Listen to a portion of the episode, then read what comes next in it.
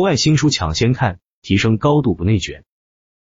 第四章四个技巧，为了有效的获取知识，要坚持学习要领，使用学习技巧。到现在，我们知道一个杠杆式学习项目需要落实到什么地方，知识、建立洞察力的技能和成功行为。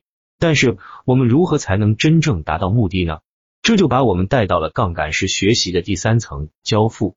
这是我们进入如何有效学习或教学的实际细节的地方。你如何将内容和成功行为打包成一个学习计划？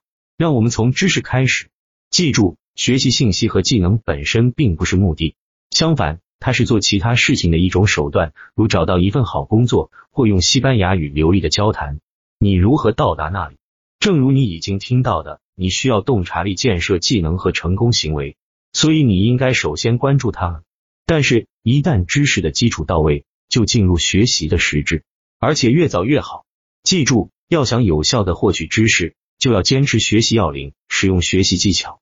首先要思考你的学习究竟需要达到什么目的，然后将学习内容调整到你所需要的最低水平的知识。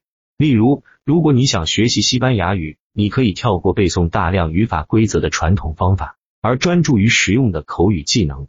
当然，你一开始不会理解所有的基本规则，但你应该能够进行对话。一旦你最小化了内容，你的下一步应该是真正快速有效的学习它。有四个技巧可以帮助你。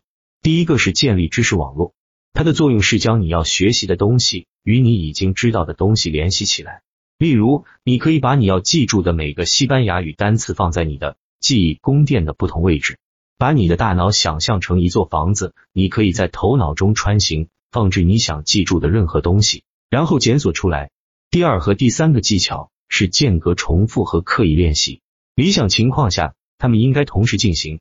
在学习西班牙语的过程中，你可以通过大量的短时间练习来进行间隔性重复练习。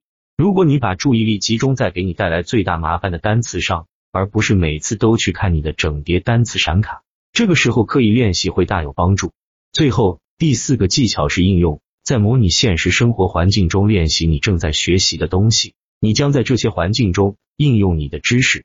对于西班牙语来说，这将意味着走出教室或关闭学习应用程序，转而与母语人士交谈。